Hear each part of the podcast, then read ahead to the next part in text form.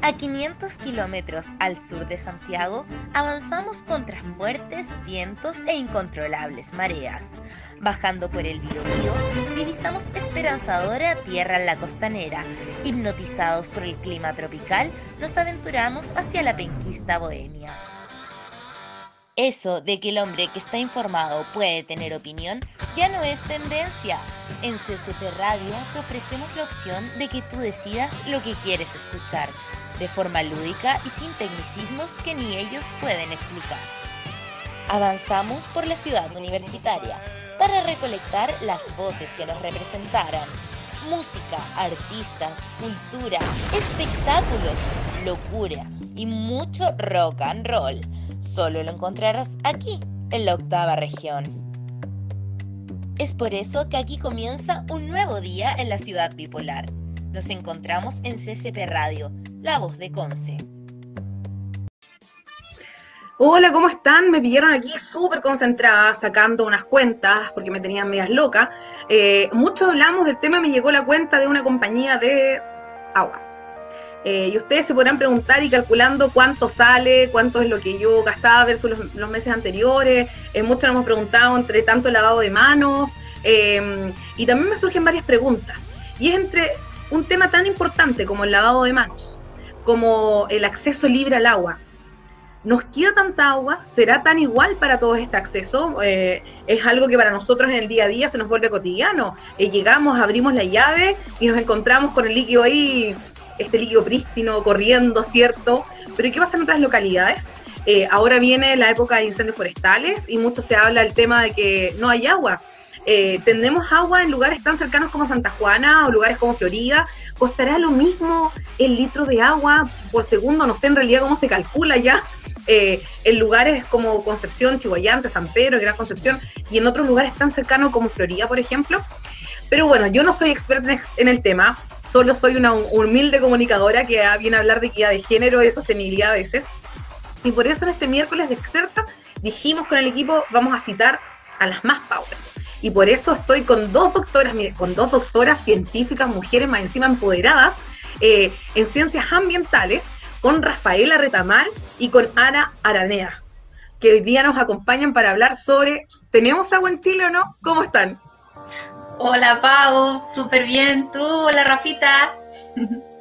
Hola Pau, hola Ana. Feliz aquí, empoderada. Bien, pues con todo el power. Oye, ¿y, tenemos agua en Chile o no? Esa es la gran pregunta que vamos a responder hoy día con, con las doctoras aquí presentes. Como yo decía, hay mujeres científicas, genial que haya mujeres en ciencia. Aquí dice María Enríquez, saludos Paula, con todas las empoderadas. Bien, me encanta ese saludo. Sigamos todas ahí mucho más empoderadas.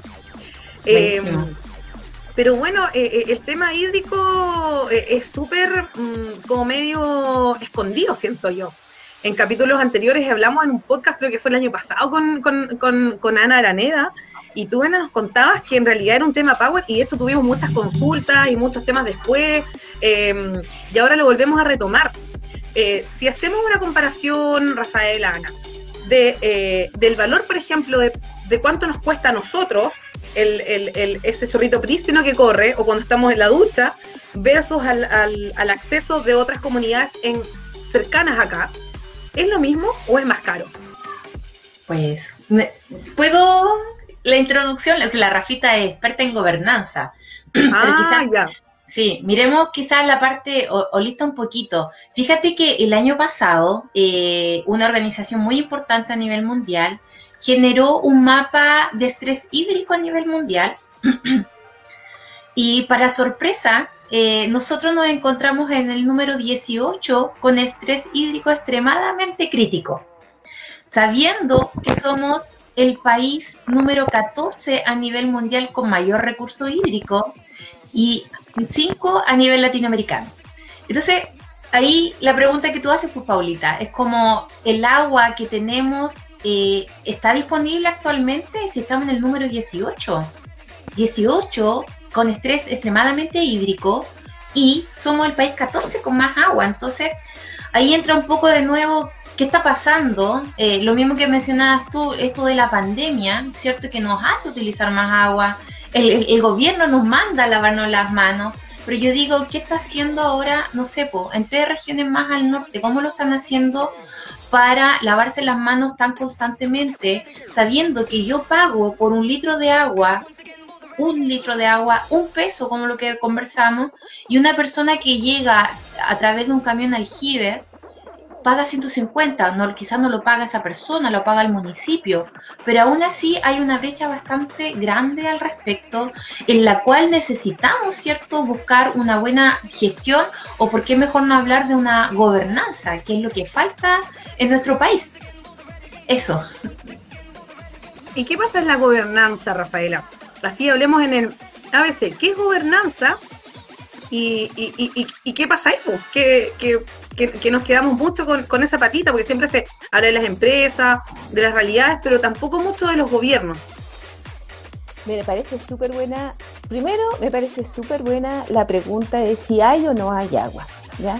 Y yo voy a empezar un poco también con mi mantra, que, que tiene que ver con lo que tú planteas, Paula. El tema del agua siempre está como por debajo, eh, invisibilizado, eh, así como, como las mujeres. Como el agua diluido. Efectivamente. Y, y nosotros, nuestro planeta, nuestro planeta está constituido por más del 70% de agua. No debería llamarse planeta Tierra, debería llamarse planeta agua. Nuestro cuerpo tiene en promedio más del 70% de agua. Nuestro cerebro tiene más del 80% de agua. Y en la medida que nos vamos desarrollando como, como personas y como seres vivos, también vamos cambiando nuestra cantidad de agua, pero siempre es un porcentaje altísimo. Entonces, por un lado, es muy importante revalorizar y reconectarnos con, no solamente con el agua como líquido, ¿no? Como, como, como H2O, como objeto químico, sino a través de los ecosistemas que proveen, que permiten la provisión de agua. Desde esa perspectiva y yéndonos hacia la pregunta de qué es gobernanza, gobernanza la verdad es que eh, es, un, es, una, es una palabra, es un tema que ya lleva tiempo, pero que en, la, en los últimos 20, 30 años ha sido muy importante en términos de investigación y de, y de reposicionarlos como una línea de investigación. La gobernanza eh, se puede definir como la coordinación entre las instituciones, los sistemas económicos, los sistemas de gestión, la sociedad civil para tomar decisiones. Y ahí es súper importante, eh, y quiero combinarlo con lo que dice Ana, mi colega y amiga, a quien admiro profundamente, que tiene que ver justamente en cómo tomamos las decisiones cómo tomamos las decisiones dentro de nuestro territorio, en este, en este caso nuestro territorio nacional, en donde tenemos desde el desierto más árido del mundo, el desierto de Atacama, y tenemos las reservas de agua más abundantes del planeta, que son campos de hielo norte y campos de hielo sur. Y por lo tanto, si hacemos promedios, ¿no es cierto?, eh, podríamos tener una cantidad adecuada de agua para nuestra subsistencia no obstante está desigualmente distribuida dentro de nuestro territorio. Por lo tanto, nosotros tenemos que, por un lado, en esta coordinación entre instituciones, sistema económico, sistema de gestión, organizaciones sociales, que están eh, reunidas a través, por ejemplo, de las organizaciones de usuarios de agua, incorporar mayor participación ciudadana, mayor participación de organizaciones civiles sin derechos de aprovechamiento de agua en Chile. ¿Para qué? Para que podamos tomar decisiones importantes. Por ejemplo, eh, hace muy poco tiempo atrás salió un documento eh, en la zona de la región de Valparaíso, como decía Ana, unas regiones más al norte de Concepción, de la región del Biobío, en donde señalaba que los cultivos de palta eran muy beneficiosos por la cantidad de captura de carbono que se genera. Sin embargo, tenemos esta otra cara de la moneda, en donde tenemos uno de los movimientos más potentes en temas de reivindicación de los derechos, del derecho eh, de agua como, como un derecho humano, que es a través de Petorca y Modatina, en donde ellos tienen una frase súper buena que es, ¿no es cierto?, no es, no es sequía, es saqueo. Y en donde ciertas actividades que se deciden bajo un sistema en donde predomina el valor productivo del agua, o sea, predomina más la decisión que tome un sistema económico versus todos los otros elementos de gobernanza, lo institucional, eh, lo social, lo ecológico, hasta lo valórico, lo cultural y lo religioso, el sistema productivo tiene más valor a la hora de tomar decisiones en cómo se gestionan nuestras cuencas. Eso es, un temazo con respecto a quién define qué en, el país. Y si tuviéramos que llevarlo, aterrizarlo más a cifras, em, Ana, ¿cómo podríamos, ¿cómo podríamos ver? Porque también la pregunta es, ¿estos temas eh, son sistémicos? ¿Afectan en lo social, en lo económico o solo en lo ambiental? Están... No, no se escucha bien, parece que está muteado. Me, me, muteo de vez en cuando porque mis perros ladran. No, ladran se entiende, no te Eso del modo remoto entran a la casa. Eh, sí, son, son varias aristas, eh, no solamente en lo ambiental, o sea, estamos también, si, si lo miramos desde otro punto de vista, Chile en estos momentos cuenta con una emergencia agrícola de 1.300 kilómetros, ¿ya? Emergencia agrícola, su palabra cuando es declarada es porque van a inyectar recursos rápidamente significa que no hay agua para el riego.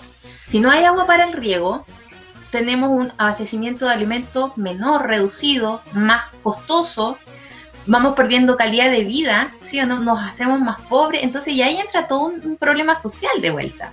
Entonces, como la Rafita lo, menciona respecto a la gobernanza del agua, quiénes deben ser los actores partícipes, eh, eso no ocurre en Chile. En Chile lamentablemente todavía está vigente, todavía digo, sigue vigente este código de agua que por fin probablemente cambie, ¿ya?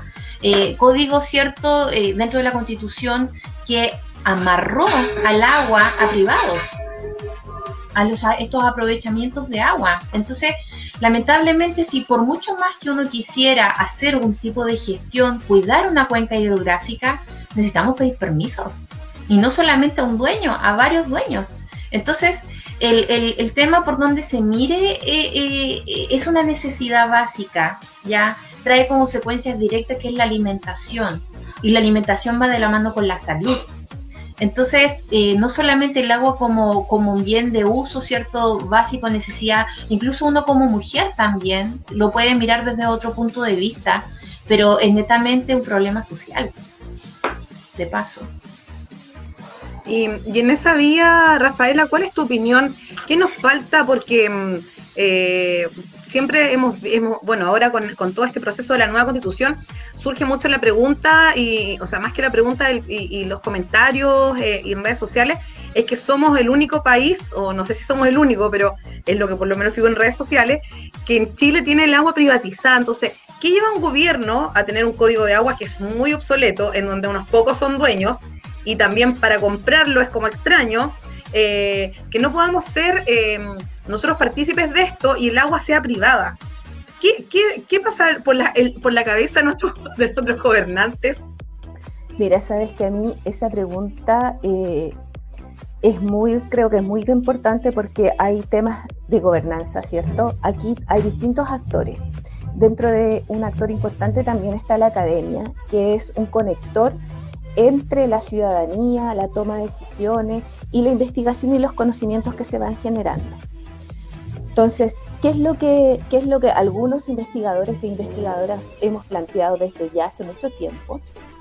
Es que se debería reformar, modificar, incluso hay algunos que han sido más atrevidos o atrevidas y es que habría que derrogar el Código Nacional de Aguas porque efectivamente, y más allá, eh, eliminar el, artículo de la Constitución en donde le entrega los derechos de aprovechamiento de agua a titularidad de propiedad a sus titulares. O sea, está bien amarrado desde la Constitución a la ley. Por lo tanto, si quieres cambiar la, Constitución, tienes que cumplir con eh, los dos tercios de aprobación dentro del Congreso. ¿ya? Y ahí hay un escollo político que hay que pasar. Dicho eso, que es importante también, eh, como te decía, el tema de la academia como interconector. ¿ya? Yo les invito a la reflexión eh, sobre durante los últimos 20, 30 años, cuáles han sido los grupos de investigación donde se ha señalado que el código de aguas es un eh, necesita reformas, eficiencia hídrica, eh, elementos de tecnología para asegurar mejor provisión de lo, del, recurso hídrico, ¿no? de, este líquido, de este líquido. Y cuáles son también las universidades, los centros de investigación, las regiones, de dónde vienen esos investigadores e investigadoras con esta nueva perspectiva que tiene que ver con transformar esta visión. Porque sí, efectivamente, el modelo de gobernanza del agua en Chile es un modelo muy conocido a nivel internacional. Es un modelo que inspira a otros modelos porque efectivamente le pone un valor dentro del mercado a este componente de la naturaleza, a este componente del ecosistema. Claro que en ningún país donde se utilizó como inspiración los derechos de propiedad de agua pasaron a titularidad de los dueños. Siempre el Estado regula de manera muy fuerte que los derechos entregados o las concesiones sean por el monto que se dice, para el fin que se tiene y que hayan pagos de cánones. ¿ya? Y ahí me lleva, la, me lleva la reflexión, ¿ah? que es como una reflexión, y esto lo hago bien a título personal, no de las invitadas, y que lleva a pensar eh, eh, que en realidad em, al final es como que este país parece que es el paraíso del capitalismo. Es como, y con esto la gente no vaya a decir pensar que soy zurda, no sé qué, pero es la verdad, porque no es primera vez que escuchamos y decimos, ¿sabes qué? Em, este, este tema, todo, como que todo se privatizó en un momento. Y, el otro día escuchaba un cientista político que era extranjero, para que la gente a veces diga, no, pero solo los chilenos dicen que son de un lado. Un cientista político que planteaba en cómo la constitución del 80 había amarrado muchos grupos económicos en muchos temas y este era uno de los centrales.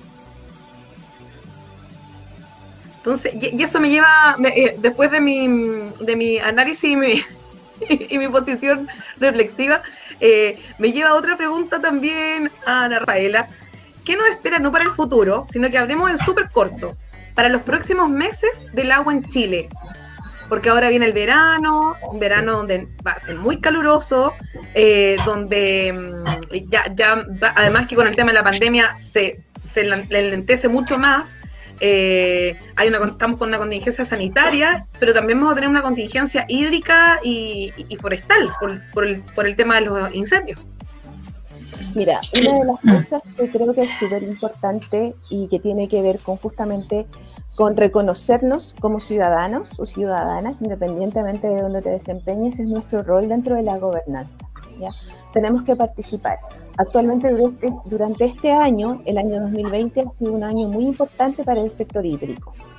Solamente para dar los, hechos históricos. Eh, durante estos últimos dos meses, diría yo, muchos investigadores e investigadoras están señalando que el agua debería ser un derecho humano, ¿cierto? Resulta que en enero de este año se votó en la sala, en el Congreso, si debía ser un derecho humano o no yo, así como tú haces reflexiones, yo también, yo digo, ¿dónde estaban esos investigadores e investigadoras haciendo campaña para lo que se presenta hoy en día? La ciencia también nos permite hacer ese tipo de reflexiones, saber desde dónde vienen esas razones. Y justamente hay un tema que es importante y es que los científicos y las científicas en este momento también tienen problemas donde el capitalismo señala, en nuestra constitución señala, que la ciencia es eh, coordinadora, no es promotora de generación de conocimientos, sino que es un ente coordinador de organizaciones, instituciones y motivaciones de la sociedad que quieren generar este conocimiento. Por lo tanto, ¿qué se nos viene ahora? Se nos vienen varios caminos. Por un lado, tenemos que fortalecer el Ministerio de Ciencia. ¿Para qué? Para que tenga mayor poder y mayores recursos para desarrollar todas las líneas de investigación que se puedan generar en torno a la gobernanza del agua, a la gestión integrada de cuentas, a las relaciones entre las cosmovisiones mapuche, las cosmovisiones de nuestros pueblos originarios, con la, con, la, con la cultura, con el conocimiento cultural y con el conocimiento científico que estamos generando ahora. Esa es una vía. La otra vía, que tiene que ver con el ser ciudadano, es participa. Participa en las actividades. Yo hace poco participé en una de las eh, actividades desarrolladas por la Dirección General de Agua sobre la Mesa Nacional de Aguas. para la región. Fue bastante numerosa, pero lo que me doy cuenta es que son los mismos rostros, las mismas caras y nos encontramos con Exacto. nos decimos lo mismo. Y, ahí, Rafaela, también hay otra pregunta que nos podemos, que nos podemos hacer, eh, que yo digo, eh, también desde, el, como dices tú, que, el científico tiene un rol ahí, pero también el promotor tiene que partir por otros lados. Eh, y ahí me quiero ir a las cifras, porque no quiero ser alarmista, pero mm, doctora Ana Araneda, usted nos puede decir, por ejemplo, ¿qué nos espera para el verano? Ahora, y, y, de ahí también vamos a ir a otro punto que nos decía la doctora Rafaela, que era con respecto a la ciudadanía activa, qué rol tiene, pero quiero partir por las cifras. ¿Qué es lo que se viene pronto? ¿no? Porque uno siempre dice futuro, un año, no, en los próximos meses, porque yo sé que usted en eso es súper concreta. Sí, bueno, en realidad es, complejo definir estos escenarios, son escenarios bastante, eh, podríamos decir, apocalípticos, ¿ah? y, lamento decirlo, pero nuestros escenarios actuales que tenemos con respecto a nuestros recursos hídricos eh, cada vez lo está demostrando el cambio climático, o sea, eh, eventos extremos, estamos viendo menos precipitación, estamos viendo alzas de eva, eva, transpiración, eh, estamos viendo la isoterma, la cordillera también más rápida, entonces realmente no, sé si podría darte un dato duro, pero sí demostrarte que el escenario es bastante eh, complejo el que tiene el país. Yo te pongo el caso de, y les pregunto a ustedes, chilla, y lo que mismo le pregunto a mis estudiantes cuando hago e, este tipo de reflexiones, ¿cuánta es el agua que utilizan en sus casas a diario? Los cabros a veces no tienen idea, no, profe, yo ocupo 30 litros, 6 litros, ya alguien más eh, prudente dice 100 litros. Y bueno, yo le digo, el promedio del chileno es ocupar 170 litros de agua. Muchísimo. Claro, y el promedio a nivel mundial es 100, porque un, africano con promedio utiliza 30 litros diarios, entonces el promedio mundial es 100. Pero eso multiplícalo por los 7.584 millones de personas en el mundo. ¿De dónde sacáis tanta agua? Entonces, eh, es, un problema, eh, es trágico. Nosotros ahora estamos, como bien dices tú, a puerta, ¿cierto?, del inicio, que ya lo, esperamos, incluso el problema de los incendios forestales, donde de hecho necesitamos un recurso hídrico inmediato y, gente que también trabaje en ello. Uno de los grandes problemas también que tenemos acá es la participación ciudadana, lo que conversamos ayer, antes de ayer, eh, en, este mismo acuerdo de Escazú que no lo firma Chile, porque probablemente una de las grandes debilidades que tiene es la participación ciudadana y aquí también nuevamente, ¿cierto?, eh, se, eh, se comunica con lo que es la gobernanza, o sea, los actores claves de toma de decisiones no están. O sea, la Rafita dice que estuvo en la Mesa Nacional de Agua. A mí igual me llegan esos correos y, y, efectivamente, o sea, la gente que está ahí son los que lo han promovido desde siempre. Entonces, si no tenemos, ¿cierto?, una nueva gobernanza, estamos a puerta, se está tramitando la ley marco de cambio climático. Y en la ley marco de cambio climático no se habla de gobernanza de agua, se habla de seguridad hídrica. Y eso ya tiene una terminología totalmente distinta a, lo esperable que es la gobernanza. O sea, estamos asegurando el agua, primero para procesos productivos, bienestar eh, de la salud y finalmente miramos al ecosistema. Y esta ley de cambio marco que se está tramitando, por lo cual yo también participé y le hice muchas observaciones, fue que es súper ambiciosa, quieren eh, cuantificar, ¿cierto? Testear todas las cuencas hidrográficas de Chile. Y eso es algo que esa, esta, esta ley marco mm. ni siquiera habla de recursos, y con suerte tenemos dos o tres cuencas hidrográficas reconocidas completamente de las mil y tantas que son.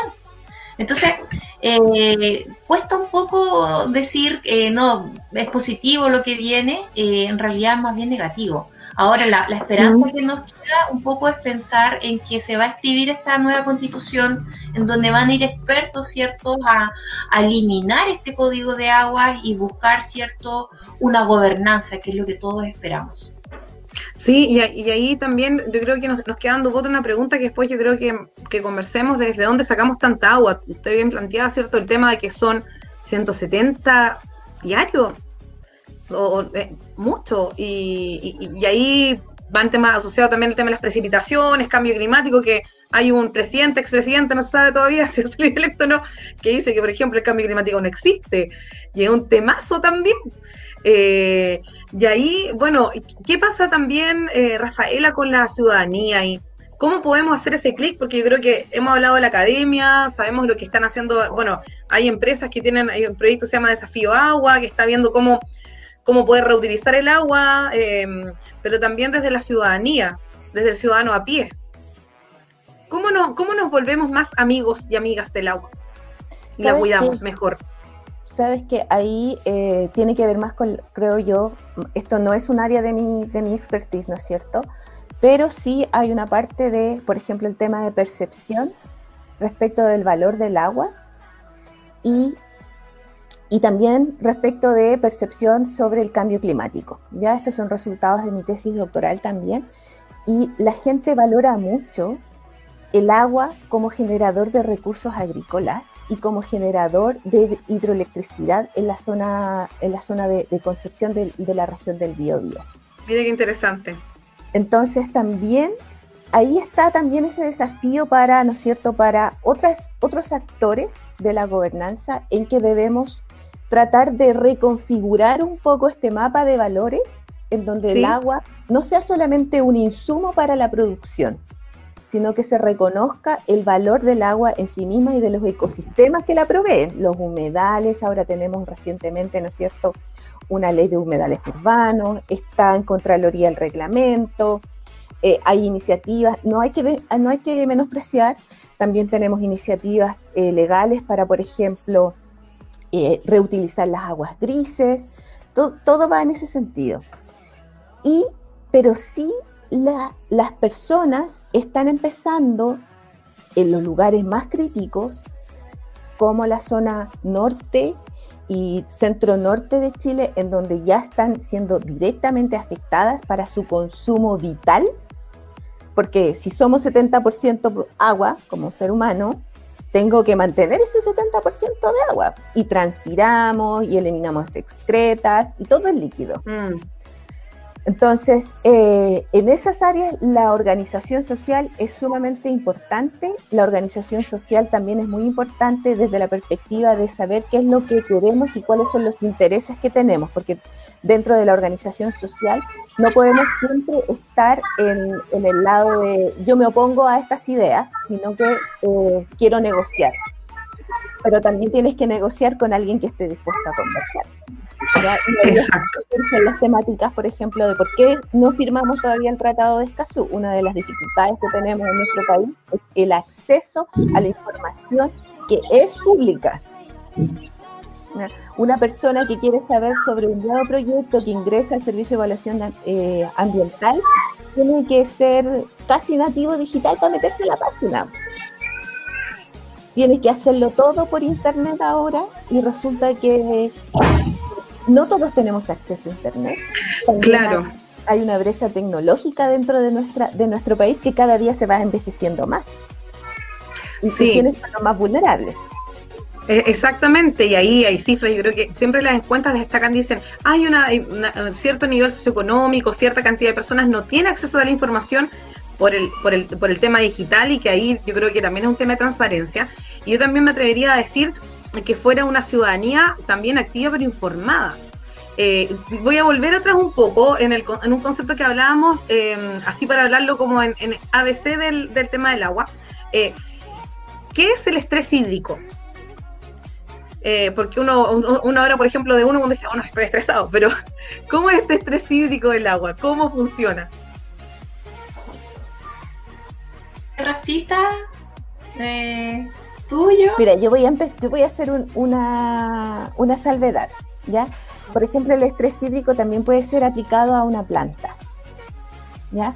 Entonces, todos los, todos los componentes del ecosistema pueden sufrir estrés hídrico. Una planta está sujeta a estrés hídrico cuando tiene poca agua para desarrollar sus elementos básicos para mantenerse.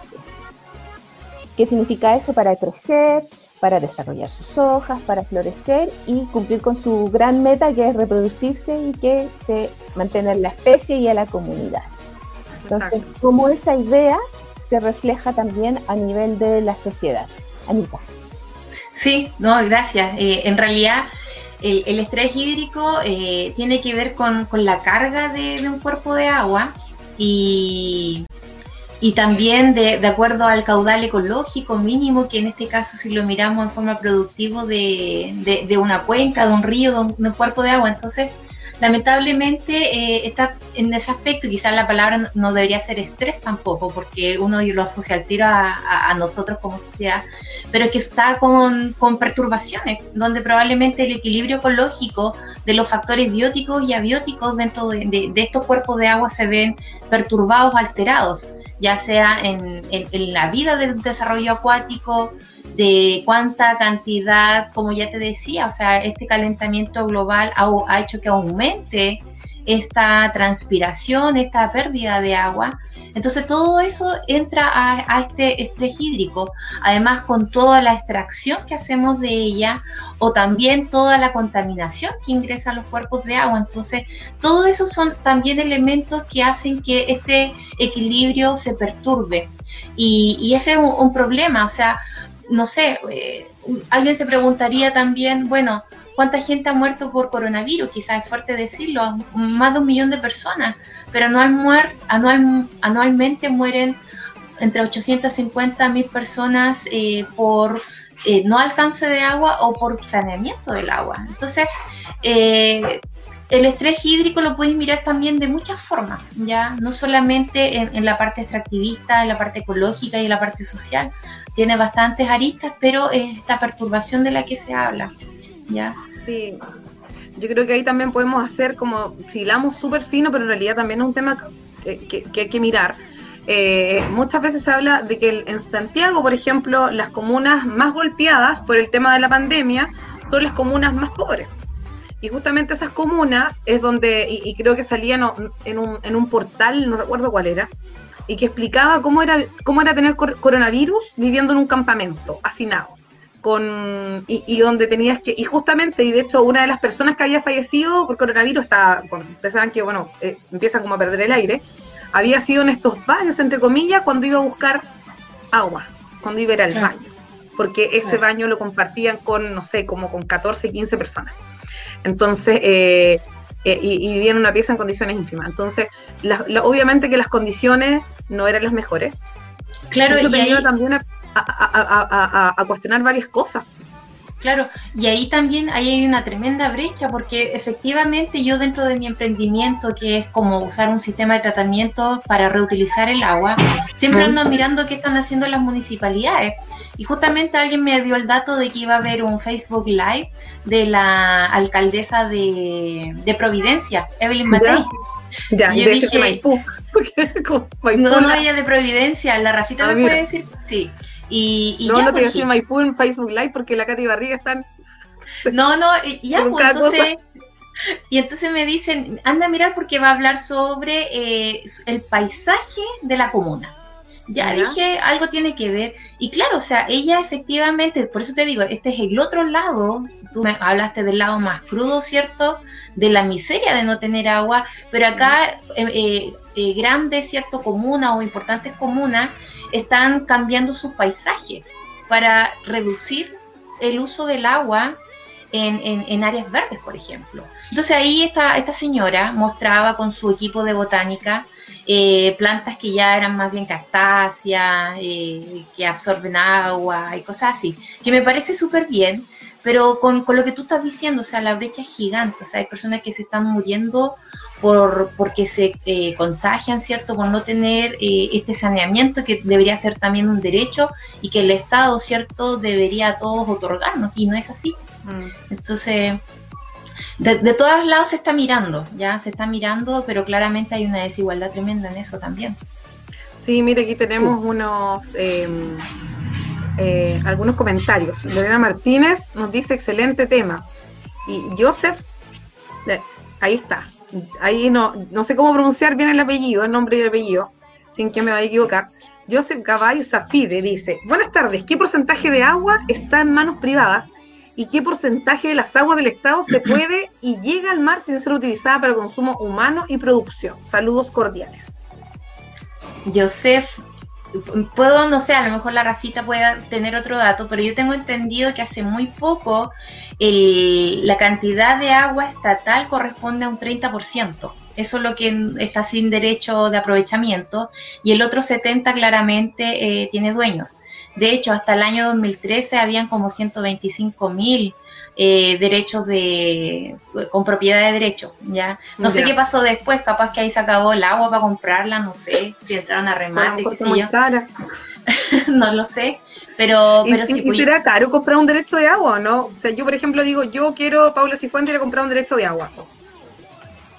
Mira, eh, voy a, efectivamente, en este momento, la, la pregunta es súper buena la que plantea Joseph. Te pregunto también, Joseph, ¿desde dónde, dónde vives? ¿Cuál es tu interés? Porque resulta que depende de en qué cuenca del país estés para saber si, si tienes o no posibilidad, por ejemplo, de que eh, Paula pida unos derechos de aprovechamiento en ella. Mira. Eh, yo vivía en Copiapó, Copiapó, el río Copiapó en la década del 80, producto de varios fenómenos del niño que hubieron en esa época.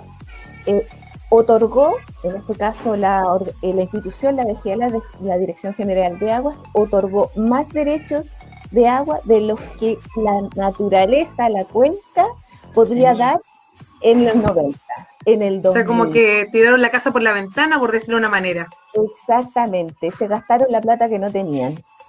Entonces tenemos casos como eso, en donde hay cuencas donde hay sobreotorgamiento de derechos legales, o sea, hay una escasez, no hídrica, escasez legal del agua. Y por otro lado tenemos cuencas más al sur de nuestro país, en donde todavía hay disponibilidad de, eh, agua, de líquido, para poder eh, sujetar la derecha. Pero por ejemplo, en la región del Biobío, hace tiempo, hace no mucho tiempo atrás, hubo una también a través de la Dirección General de Aguas se hicieron unos remates de derechos. Entonces, unos remates de derechos de agua y apelaron las comunidades indígenas que habitaban en esos, en esos territorios, apelaron a la justicia para señalar que esos remates estaban fuera de la ley porque no habían aplicado eh, los compromisos de Chile hacia la OIT, que es la consulta indígena. Entonces, ¿por qué? ¿Por qué hago esta salvedad? Porque resulta que el agua se ve como algo que se extrae del río del acuífero en la zona norte de nuestro país, la, la mayor cantidad de población, o sea, el 70% de la población se alimenta de acuíferos. Lo extraen y después no hay necesidad de, devolverlos, de devolverlos al sistema. Y, y tampoco se cobra. Yo me voy a salir un poquito. Por ejemplo, en Francia hay dos sistemas para pagar. Primero, es usuario pagador, o sea, yo en Francia con mi empresa de, eh, de producción de alimentos, no, agrícola, sino que de procesadora de alimentos, necesito agua para hacerlo, tengo que pagar por esa agua que voy a utilizar. Y segundo, si contamino, pago. Y por lo tanto, el Estado, y más bien no el Estado, sino que la organización de cuencas compuesta por organizaciones públicas, organizaciones privadas y organizaciones sociales tienen un fondo y con ese fondo se pueden hacer cosas para recuperar y mantener la calidad natural de las cuencas. Y, ese, y esa forma de gobernanza es la que inspira a toda la Unión Europea y a los países miembros de la OECD, al que nosotros como Chile también pertenecemos. Me pregunto, ¿estamos haciendo lo mismo?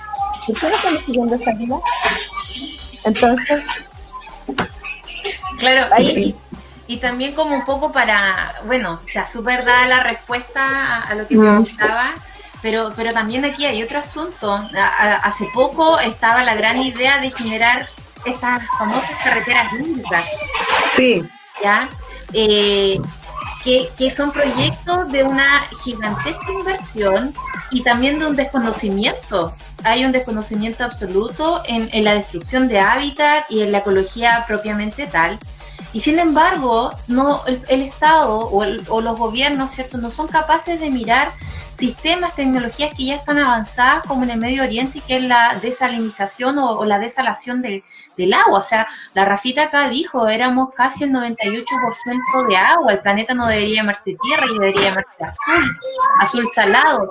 Desalinicemos el agua, que incluso es más barato que generar ¿cierto? Una carretera hídrica en la cual pasa a llevar absolutamente todo lo llamado gobernanza ¿Y por qué no utilizamos este tipo de tecnología que si bien eh, no son tan baratas, pero están al alcance? O sea, somos un país privilegiado en costa, en agua. Pero no sé, ahí qué pasa. Ojalá que la constitución que se escriba eh, eh, podamos, ¿cierto?, escribir algo al respecto. Sí, y ya estamos cerrando, se nos ha pasado el, se nos ha pasado el tiempo casi en el computador de la, de la emoción con tanta cosa del agua. Eh, eh, ¿Y qué pasó con las famosas carreteras hídricas? Porque el año pasado era así como full tema, salían columnas de gente que hablaba, promoviéndolas así full. ¿En qué quedó eso finalmente? Mira, yo, lo que yo hasta el momento es que sigue siendo una propuesta que está siendo discutida, ¿no?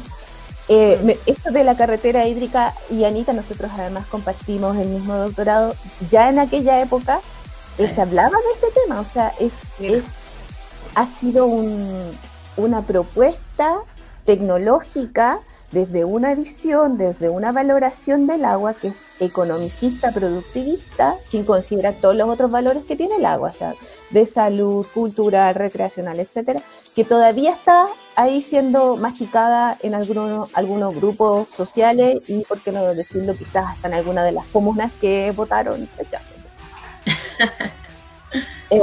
Eso es lo que yo tengo entendido. De hecho, yo leí una columna recién, hace como dos semanas atrás, eh, hablando nuevamente sobre el tema de los beneficios de la carretera hídrica, justamente con lo que tú decías, Paulita, de que se viene el verano, los cultivos, la recreación y que, y que sigue siendo una opción esto de trasladar 300 kilómetros de distancia aguas desde el río Biobío hacia las cuencas de, la zona centro-norte de nuestro país. Claro, y, ahí algo me hace mucho ruido, ¿ah? Ok, mm. ya, hagamos la carretera hídrica, supongamos que esa locura ocurra, pero ¿cómo hacemos para pedir permiso? ¿A quién le pedimos permiso a tanto dueño? A mí se me hace, se me hace real porque no. ¿A quién le tenemos que pagar, po? Si ese es el, tema. Sí, pues si los derechos ya están comprados, po. ahí hay que pagar por eso. Entonces, a mí se me hace de verdad, y discúlpame la palabra vulgar, pero una locura eh, pensar en una carretera hídrica, sabiendo que tenemos otras opciones para obtener agua y para que la brecha cambie en nuestro país. Exactamente, es como, eh, con esta analogía voy a ir cerrando ya, es como cuando estamos con este tema de, del chalequito amarillo, el auto, porque no me acuerdo con el tema legal, cómo se llamaba la ley, pero y uno decía, pero ¿por qué no puede ser el verde? No sé, hay tantos chalecos reflectantes, ¿y por qué tenía que ser el amarillo? Al final la pregunta que nos hacíamos era como, alguien se avivó y compró muchos chalecos amarillos y los vendió. Entonces yo siento que con el tema del agua, obviamente de nuevo nos quieren, eh, disculpando el chilismo, nos quieren hacer leso, lesas y leso y en realidad el tema va más allá, pero tenemos que estar como súper informados. Eh, Rafaela, Ana, muchas gracias como siempre por, clarificar este, estos temas, creo que son pero más necesarios que nunca y, ahí les vamos a estar molestando con columnas, con cosas para, para poder eh, eh, difundir. Les cuento también a quienes nos están viendo que tenemos nuestro portal de noticias empoderadasmedio.cl al que pueden ir accediendo. Pronto vamos a, lanzar una serie de artículos, columnas. Estamos, hemos tenido algunas columnas ahí súper buenas. El fin de semana, eh, bueno, nosotros somos súper diversas. En el último conversatorio tuvimos eh, a mujeres de distintas eh, aristas políticas y también quisimos irnos con un desafío y la última columna la escribió mm, Rodrigo Díaz con respecto a la constitución, a la Chile de Mujeres en una nueva constitución, pero hoy día vamos a lanzar el, eh, una columna de Juntas en Acción. Así que también invitamos a todas y todas las mujeres, y siempre me preguntan quiénes pueden escribir. Pueden escribir mujeres expertas en distintos temas. Eh, las mujeres siempre van a tener, van a tener cabida mujeres en temas de, así como ustedes, que son sequísimas en, temas de, ciencia y sobre todo en tema hídrico, eh, mujeres emprendedoras que puedan contar su experiencia vivencial.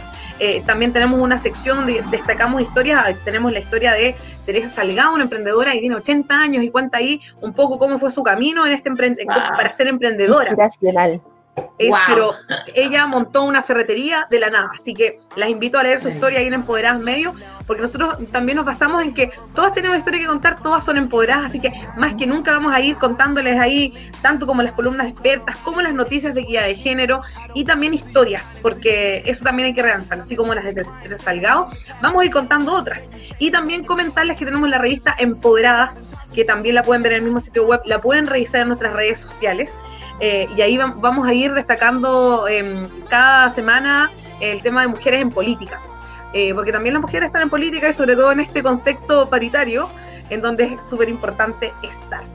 Así que muchas gracias, me gustaría que pudieran dejarnos algún mensaje al cierre en este miércoles de expertas de empoderadas.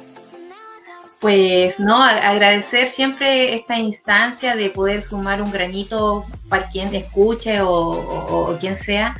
Y no, yo, yo puedo decirte que yo me voy de constituyente, ya me inscribí. Ah, de constituyente. Bien, sí, bien. Así que también paso la vista por ahí. Pucha, que me alegro. Media primicia.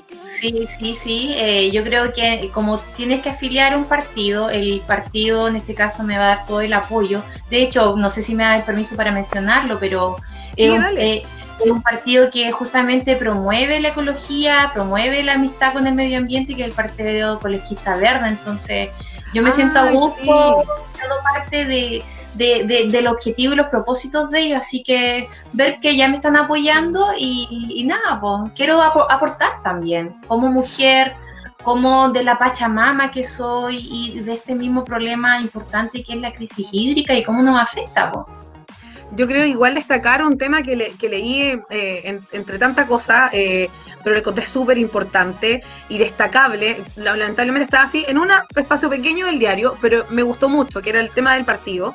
Eh, ecologista que hablaba de que también en su lista iban a sumar al, creo que el 70% o un poco más de independientes y solo un porcentaje bajo para ellos que eran como partido, pero el resto lo iban a abrir para independientes, lo que me parece notable. Así que felicitaciones y bueno, todo el power nomás. Po. Buenísimo, gracias chiquilla, ahí le voy a decir. A ti. Raspa. Gracias, yo también. ¿Qué que te quieres despedir? Yo también me siento súper eh, feliz de participar en temas así, de tener los espacios, ¿no es cierto?, para, para conversar. Eh, Naturana siempre nos dice que conversemos. Y a nuestro colega en esos casos hay que, hay que hacerle, hay que, hay que seguirle sus indicaciones porque es un, un hombre, un ser humano muy sabio. Así que muchas gracias, Paulita, por invitarme. Yo también les tengo una primicia. Me gané, me adjudiqué junto con el equipo con el que estoy trabajando, con colegas nuestros, con el Gustavo, con Ellen, con Jorge, con Coti, eh, un concurso de ciencia pública para ah, desarrollar una exposición en Natales y se llama Planeta Agua. ¡Ay, qué genial! ¡Wow! ¡Bravo! Me encanta la buena Así que estamos súper, súper contentos. Y, Anita, si yo pudiera votar por ti, votaría. Yo también. Yo, yo, yo voy a votar por la Anita. Ya tengo mi Te felicito también, te felicito, te admiro tu power y sé que vas a, tener, vas a tener un gran, gran apoyo y vas a ser una cara para, para las mujeres también. Sí, te felicito igual por ese tremendo proyecto. Mira, Planeta, wow, maravilloso. No, Power, ahí vamos a estar entrevistando entonces porque tenemos otro programa de sostenibilidad en marca social eh, de la CCP Radio, así que no vamos a estar todos colaborándonos. Así que bueno, ya cuando son las 13 con 53 minutos, nos despedimos en este capítulo. Ya no me acuerdo cuántos capítulos llevamos de Empoderar, pero han sido este año, ha sido impaciente, pero ha sido maravilloso, porque yo creo que mi catarsis eh, eh, de relaciones interpersonales la he hecho con el programa. Así que para mí ha sido notable. Y creo que he conocido mucha gente que me dice, oye, pero ¿cómo lo haces tú para ser tan sociable, estar en la casa? Bueno, por eso le hago, le hago tantos programas, yo creo. Qué buena, gente, que es lo notable. Yo creo que igual eh, agradecer los espacios, los tiempos y también los desafíos que cada una tiene. Yo creo que eso más que nunca no, nos habla de empoderamiento. Así que desde ya eh, saben que cuentan con, con nuestro apoyo, con nuestra difusión. Y me despido, soy Paula Cifuentes, en este nuevo capítulo mm. un abrazo virtual para todas y todos. Recuerden, todas tenemos una historia que contar, todas somos empoderadas. Gracias, chao, chao. Chao, feliz tarde. Chao, igual, feliz tarde a todas.